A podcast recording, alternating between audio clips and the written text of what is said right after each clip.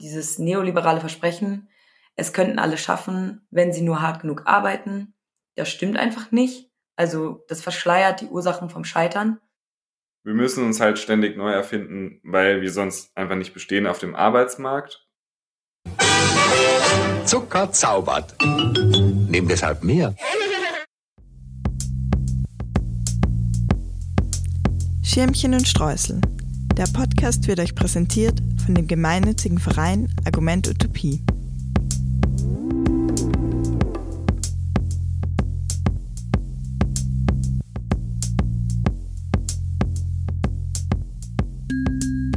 Herzlich willkommen bei Schirmchen und Streusel. An den Mikrofonen sitzen Finn. Hallo. Und ich, die Laura. Und wir sitzen beide in Finns Zimmer und die Sonne scheint ins Fenster und es ist ganz gemütlich hier und wir freuen uns sehr, das nächste Season-Thema einzuleiten, was Leben lernen heißt. Wir werden das sowohl im Podcast thematisieren als auch in der Zeitung unter Palmen. Und unser Folgentitel heißt Lost in Panama, gefangen im Sog der Selbstoptimierung.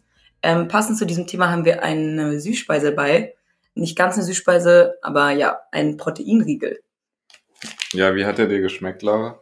Es geht so ehrlich gesagt. Ja, geht mir genauso. Was bedeutet eigentlich Leben lernen? Das beinhaltet verschiedene Themenfelder, wie zum Beispiel Sozialisierung, Erziehung in der Familie, Alltag oder Bildungssysteme. Und äh, die grundsätzliche Frage, die wir uns stellen sollten, wäre, warum wollen wir uns als gesellschaftskritische Linke überhaupt damit auseinandersetzen? Ähm, Leben lernen bedeutet auch Erkennen von unterschiedlichen Lern- und Internalisierungs- und Aneignungsprozessen, durch die wir lernen, was selbstverständlich, normal oder als natürlich gilt. Leben lernen bedeutet auch, diese Konvention zu erkennen und vielleicht gegebenenfalls wieder zu verlernen. Zum Beispiel Konventionen von geschlechterspezifischen Bedürfnissen oder Beziehungskonstellationen wie die traditionelle bürgerliche Familie. Zum Beispiel die Frage, die oft im Feminismus thematisiert wird, ähm, möchte ich als Person, die sich mit dem weiblichen Geschlecht identifiziert, eine Familie aufgrund der traditionellen Werte, mit denen ich sozialisiert wurde, oder ist es mein eigener individueller Wille? Das ist eine super schwierige Frage, die man auch nicht beantworten kann, weil wir alle eigentlich nicht außerhalb des Patriarchats aufgewachsen sind. Die Aufgabe der Kritik ist also zu hinterfragen und zu deneutralisieren von angeblichen Selbstverständlichkeiten, Selbstverständlichkeiten hier in Gänsefüßchen, vor allem, wo sie Herrschafts- und Zwangsverhältnisse etablieren und reproduzieren. Aber das ist gar nicht so leicht. Ja, und das hängt äh, vor allem damit zusammen, dass dieser Prozess des Lebenlernens zentral mit der Konstruktion eines eigenen Selbst oder einer Identität oder Persönlichkeit verbunden ist, mit welcher wir als Menschen dann auf die äußere Welt reagieren können und mit ihr in Beziehung gehen. Diesen Prozess, den wir Subjektivierung nennen oder den man Subjektivierung nennt, äh, also die Entstehung subjektiver Wahrnehmungsweisen ist sehr vielseitig und gar nicht so leicht zu fassen. Und hinzu kommt einfach, dass äh, dabei auch immer Herrschaftsstrukturen mit einfließen in diesen Prozess, die uns oftmals auch einfach unbewusst sind. Und das heißt, mit anderen Worten, dass wir diesen Machtstrukturen nie einfach nur gegenüberstehen oder ihnen äußerlich sind, und die auf uns einwirken, sondern wir nehmen sie auch auf, verinnerlichen sie und reproduzieren sie, wenden sie auf uns selbst und andere an. Diese Subjektivierung, also dieser Prozess, in dem wir lernen zu leben und uns selbst und die Welt kennenzulernen, ist deshalb einfach ein sehr widersprüchlicher Prozess. Und im Einzelnen ist es dann gar nicht so leicht zu unterscheiden, wie du das ja auch eben schon beschrieben hast, anhand dem Beispiel, welche Form der Subjektivierung sich jetzt nach, in Anführungsstrichen, wirklichen Bedürfnissen ausrichten und wann wir einfach gesellschaftliche Zwänge verinnerlichen. Was wir aber tun können, ist zu schauen, welche Subjektivierungsregime, also welche hegemonialen Subjektivierungsformen in der Gesellschaft vorherrschend sind und wie sie die selbstgewählte Befriedigung unserer Bedürfnisse hinderlich machen. Genau, und dafür lohnt es sich auf ein ja, sehr zentrales Phänomen im neoliberalen Kapitalismus zu schauen, und zwar die Selbstoptimierung. In Vorbereitung auf diese Folge musste ich an den Song von Schnipo Schranke denken, der heißt Cluburlaub und daraus werde ich einmal kurz eine Passage vorlesen. Ich suche ständig nach mir selbst, doch da ist nichts weit und breit. Vielleicht habe ich bisher nur im falschen Land gesucht, deshalb habe ich mir ein Ticket nach Panama gebucht. Genau, deswegen könnt ihr euch jetzt vorstellen, warum die Folge so heißt, wie sie heißt. Daran sind mehrere Dinge interessant. Ähm, erstens zeigt es auf, dass Selbstfindung ein eigentlich widersprüchlicher Begriff ist. Ähm, das impliziert etwas Ursprüngliches, ein auffindbares Selbst, aber das stimmt nicht. Also Identität ist immer ein Konstruktionsprozess. Das heißt, Menschen werden nicht mit einer Identität geboren, die sie nur suchen müssen, sondern es ist ein Prozess, der auch lange dauern kann. Und abgesehen davon ist Selbstfindung auch ein ähm, schwieriger Begriff, beziehungsweise wir als Linke können uns äh, skeptisch gegenüber dem Begriff zeigen, da er oft im Zusammenhang mit Formen von Selbstoptimierung steht. Genau. Dabei steht Selbstfindung ja eigentlich oftmals in Verbindung mit so Eigenschaften wie ja, Kreativität, Autonomie und so weiter. Also alles Begriffe, die eigentlich, hm, ja, ich sag mal, positiv beladen sind oder eigentlich auch ähm, emanzipativ gedacht werden können. Aber was wir heute sehen können, ist, dass sie zu Leitwerten in der Arbeitswelt geworden sind. Und das nennt man auch die Subjektivierung der Arbeitswelt. Und da fließen unterschiedliche Aspekte mit rein. Also man kann zum Beispiel sehen, dass die Arbeitsformen immer individueller werden. Es gibt immer mehr Formen der Selbstständigkeit. Arbeitende müssen nicht einfach nur noch äh, die Arbeit ausführen wie Maschinen, sondern es ist immer mehr die eigene Kreativität und ähm, ja die eigene individuelle Erfahrung gefragt. Und es gibt viele Formen der Flexibilisierung. Was man auch sehen kann, ist, dass die individuelle Persönlichkeit und das Individuum einfach immer mehr mit einbezogen wird in die Arbeitswelt und auch immer eine größere Rolle spielt. Also zum Beispiel Biografien bei Bewerbungen und so ähm, sind ja auch ähm, immer wichtiger, um jetzt hier nur ein Beispiel zu nennen. Das heißt, diese Eigenschaften, die wir jetzt eigentlich erstmal positiv betrachten können, so wie Kreativität, Autonomie und so weiter, werden hier produktiv plötzlich genutzt im Kapitalismus und Autonomie und Individualität bedeuten immer mehr. Dadurch verschmelzt das Individuum mit seiner Arbeit immer stärker. Genau. Ein Beispiel wäre dafür Google, wie die mit ihren MitarbeiterInnen umgehen, ähm, wo Menschen sich immer wieder mehr mit ihrer Arbeit identifizieren müssen oder sollen und ähm, verschiedene Spielräume oder Möglichkeiten in den Räumlichkeiten und Büros dargelegt werden, um sich da zu beschäftigen. Also, dass Menschen immer weniger nach Hause gehen und deswegen die Trennung zwischen Privat- und Arbeitsleben immer geringer wird. Ja, ich finde das auch echt ein lustiges Beispiel mit Google, weil es ja auch voll darum geht, wie du das auch schon gesagt hast, dass die Leute sich auch einfach persönlich stark mit dieser Arbeit plötzlich identifizieren, die sie da machen. Aus diesen ganzen Veränderungen, Verschiebungen in der Arbeitswelt ähm, entsteht dann so etwas, was der Soziologe Ulrich Bröckling das unternehmerische Selbst genannt hat. Und er beschreibt das als eine Art der Anrufung, das heißt, das ist eine vorherrschende Subjektivierungsform, der wir als Menschen nicht mehr aus dem Weg gehen können. Wenn wir in der Arbeitswelt funktionieren wollen, bestehen wollen, dann müssen wir uns an dieses unternehmerische Selbst anpassen. Und am besten lässt sich diese Subjektivierung des unternehmerischen Selbst mit einem Slogan beschreiben, den Bröckling auch selber heranzieht. Und zwar Be Different. Damit verbindet er Eigenschaften wie Innovation, Findigkeit, Risikobereitschaft oder Führungsstärke. Und wir können hier sehen, dass äh, die Selbstentfremdung zur Schlüsselkompetenz in der Arbeitswelt wird. Also anders zu sein ist das Wichtigste, was es gibt in dieser Subjektivierungsform. Und es kommt einfach darauf an, sich ständig neu zu inszenieren und zu reinszenieren. Und das erfordert natürlich auch eine immer weitergehende Entfremdung oder immer eine immer wiederkehrende Entfremdung mit sich selbst und wie man sich inszeniert und gibt. Das heißt, es gibt so etwas wie ein Diktat von Differenz und Eigenartigkeit und das führt dazu, dass, dass wir immer nur eigentlich temporäre Erfolgserlebnisse haben können. Anderssein gelingt nämlich immer nur für den Augenblick und steht auch generell immer im Wettkampf zu anderen. Also eigene Qualitäten bemessen wir relational zu unseren MitbewerberInnen. Dabei ist das Versprechen des Unternehmerischen selbst auch immer mit einer Drohung verbunden. Wer nicht anders ist, fällt raus. Insgesamt sind wir deshalb mit einer doppelten Unmöglichkeit konfrontiert. Zum einen können wir nie wirklich den Anforderungen des Unternehmerischen Selbst entsprechen. Denn es ist ja in sich selbst paradox. Also wenn wir alle einzigartig sind, wenn wir alle super tolle, innovative Entrepreneure sind, dann ist wiederum halt niemand ein super toller individueller Entrepreneur. Also diese Erfolge sind einfach immer temporär. Und zum anderen können wir ähm, diesem Unternehmerischen selbst aber auch nie wirklich entkommen. Also es ist quasi omnipräsent und das führt zu einer ja, permanenten Überforderung und weitgehenden psychischen Folgen.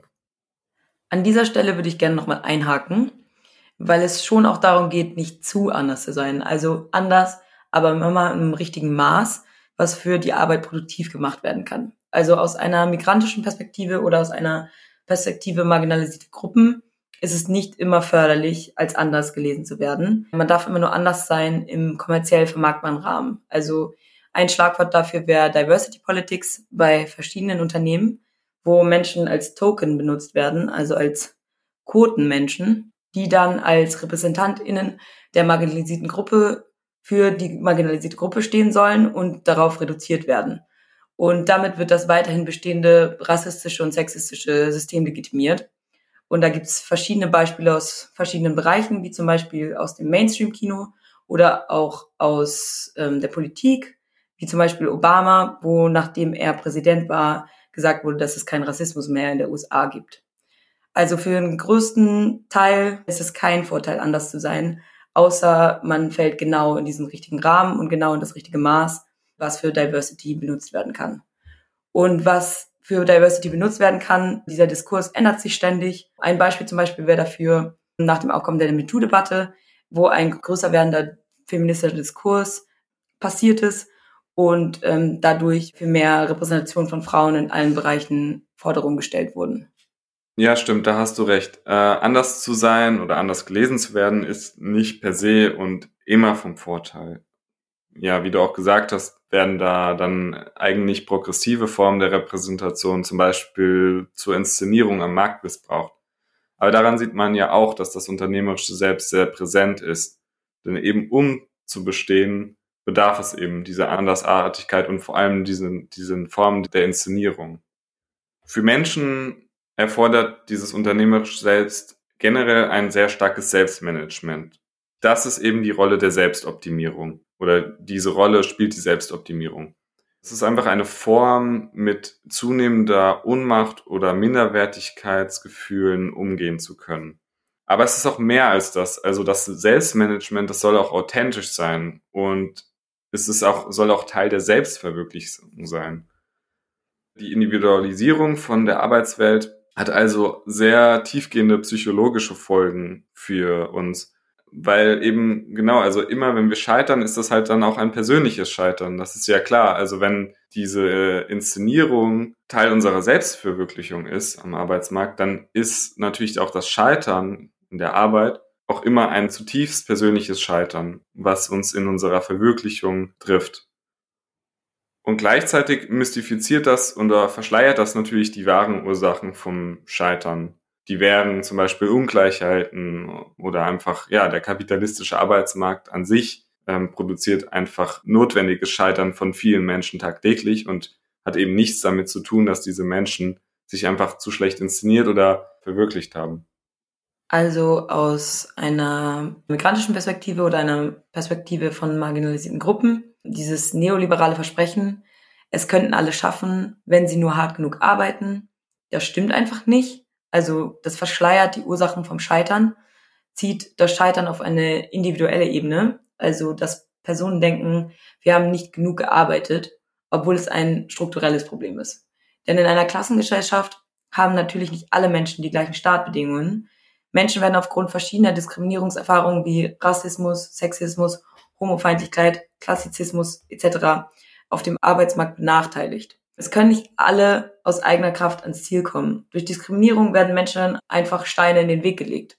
Also ich habe mir das mal so vorgestellt wie bei einem Wettrennen, wo Menschen aufgrund von Herkunft, Gender und Vermögen unterschiedliche Startpunkte haben. Und deswegen ist auch die Selbstoptimierung bei marginalisierten Gruppen ein großes Thema, weil sie sich gegen die schlechten Startbedingungen anarbeiten also dieser Mythos oder diese Maxime, man muss doppelt so hart arbeiten, um ans gleiche Ziel zu kommen, ist auf jeden Fall da und fördert auch Burnouts, die aber nicht so viel in migrantischen Communities thematisiert werden, da es oft um Existenzängste geht.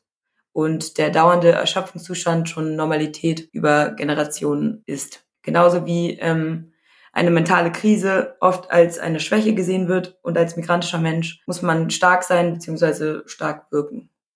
Ja, und was ja besonders perfide ist, dass durch diese neoliberale Ideologie die Angst plötzlich nicht mehr von, vor äußeren Gefahren besteht, sondern eben diese Angst eher vor dem persönlichen Versagen besteht. Und das führt natürlich zu einer noch stärkeren gesteigerten Selbstentwertung oder man nennt es auch narzisstische Depression, also dieses ganze Scheitern dreht sich eigentlich nur noch um das Selbst und nicht mehr, wir sehen halt einfach nicht mehr, dass wir scheitern, weil halt die Umstände so sind, wie sie sind, sondern wir scheitern halt eigentlich plötzlich an uns selber. Und das äh, artikuliert sich auch so ein bisschen in dem Anstieg von unterschiedlichen psychischen Erkrankungen wie Burnout oder Depressionen.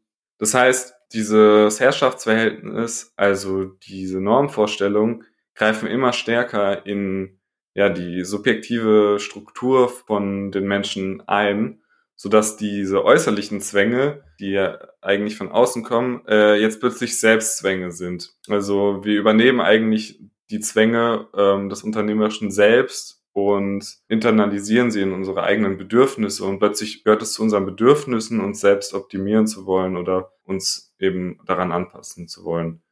Das heißt, die Prinzipien dieser Kapitalverwertung greifen tief in die Bedürfnisstruktur ein. Plötzlich tun wir auch die zwischenmenschlichen Beziehungen, die wir haben, nach dem Verhältnis von Aufwand und Ertrag bewerten zum Beispiel.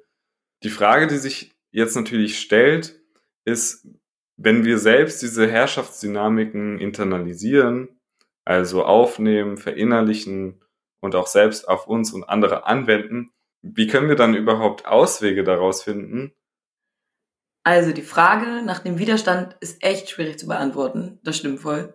Eine banale Widerstandsform wäre aber unsere körperliche Reaktion auf die Selbstoptimierung. So Krankheiten wie Depression oder Burnout. Und deshalb wäre das auch wichtig, von linker Seite diese psychischen Erkrankungen mehr zu thematisieren. Nicht nur auf einer individuellen Ebene, sondern halt auch in einem strukturellen Kontext sehen. Und linke Kritik die auch schon über das Unternehmerische selbst reflektiert hat, birgt die trotzdem die Gefahr, einfach Teil der Inszenierung zu werden. Das bedeutet, das Neudenken und Aufbrechen von den bestehenden Strukturen ist ja schon ein Teil des Unternehmerischen Selbst, vorhanden in dem Leitbild von Innovation, Neufindung und Veränderung, also diesem Slogan, den Bröckling Be Different nennt. Und deswegen kann Kritik auch als herrschaftsstützend gelten. Und das ist ein großes Paradox. Also wie können wir überhaupt Kritik üben? Können wir dem Subjektivierungsregime von Selbstoptimierung überhaupt entrinnen? Ja, ich glaube auch, dass es sehr wichtig ist, diese Frage zumindest abschließend zu stellen. Genau, wo sind die Widerstandspunkte gegen diese Form der neoliberalen Selbstoptimierung und des unternehmerischen Selbst? Und auch wenn die sehr schwierig zu beantworten ist, wie du es ja auch eben schon dargelegt hast, weil wir eben selbst diese Herrschaftsdynamik übernehmen, internalisieren und reproduzieren, und vor allem auch, weil die Kritik Teil davon sein kann, müssen wir uns vielleicht den Rahmen nochmal mal bewusst werden, in dem dieses unternehmerische Selbst funktioniert. Und das ist ja immer noch der Markt oder das Kapital oder das kapitalistische System, unter welchen das unternehmerische Selbst ja gar keinen Zweck besitzen würde. Also das Imperativ dieser ständigen Reinszenierung ist ja kein Selbstzweck an sich, sondern dient letztendlich halt dem Funktionieren des Marktes und ökonomischen Zwecken.